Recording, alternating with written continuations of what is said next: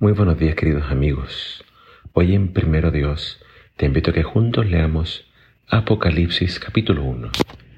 Dice así la palabra del Señor.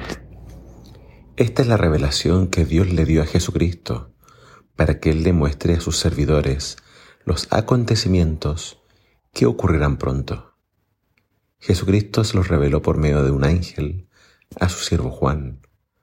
Juan puso por escrito la palabra de Dios y el testimonio de Jesucristo, y narró con veracidad lo que vio y oyó.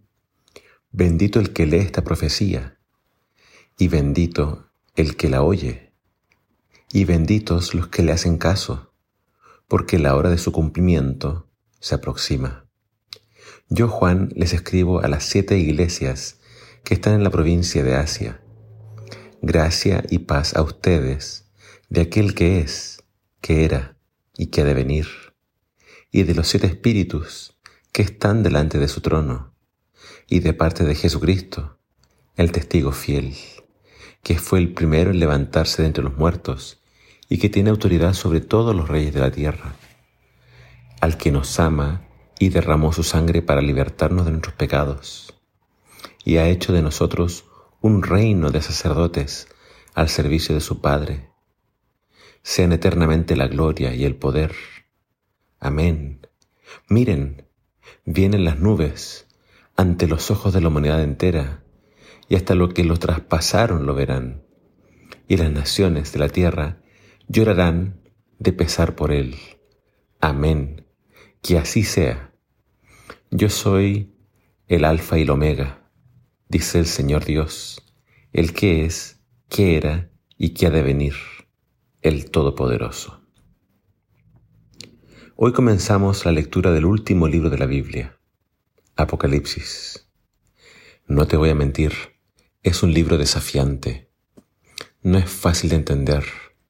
Está lleno de figuras y de a veces elementos que cuesta entender. Cada persona que lo lee puede llegar a una conclusión diferente.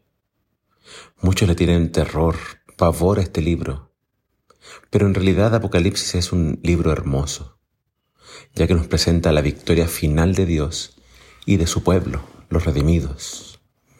Apocalipsis comienza con una promesa de bendición para los que lean su contenido.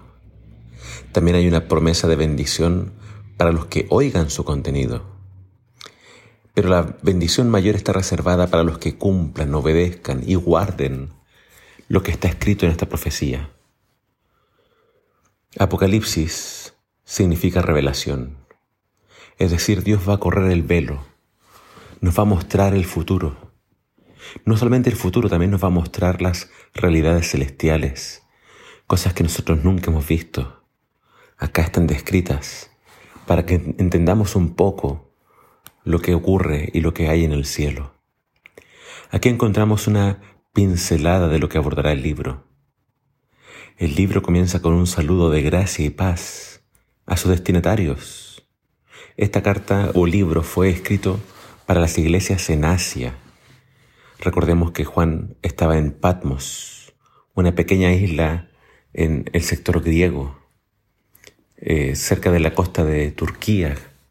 Y Asia son las iglesias que están en la actual Turquía, que entenderemos más adelante son un símbolo de la iglesia a través de las edades.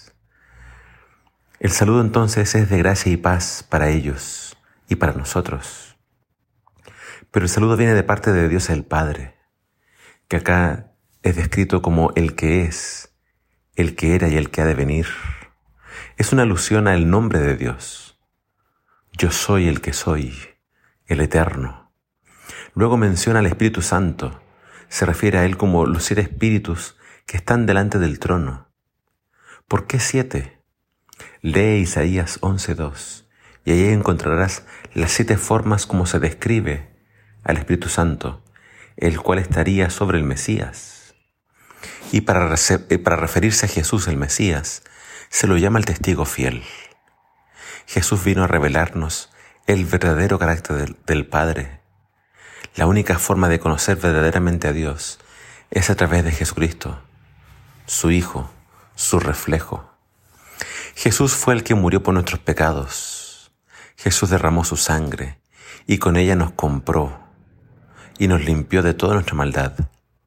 Nosotros, que antes estábamos perdidos en nuestros pecados, ahora estamos a su servicio.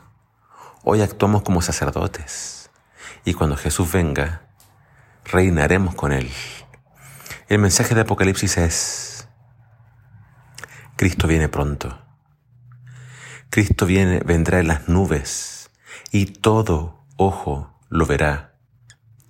Este versículo claramente contrasta con algunos que enseñan un rapto secreto, algo oculto.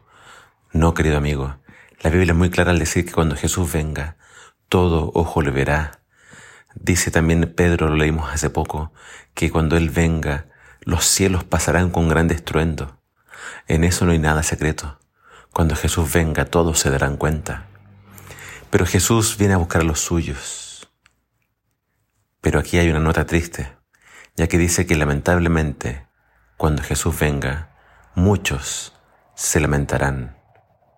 Lo que tiene que ser el momento más alegre de la humanidad, el regreso de Jesús, para muchos será un día triste y un día de lamentación.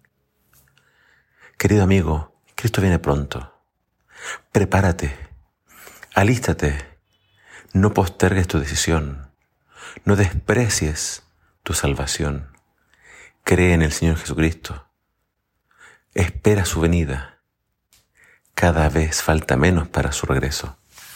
Que el Señor te bendiga.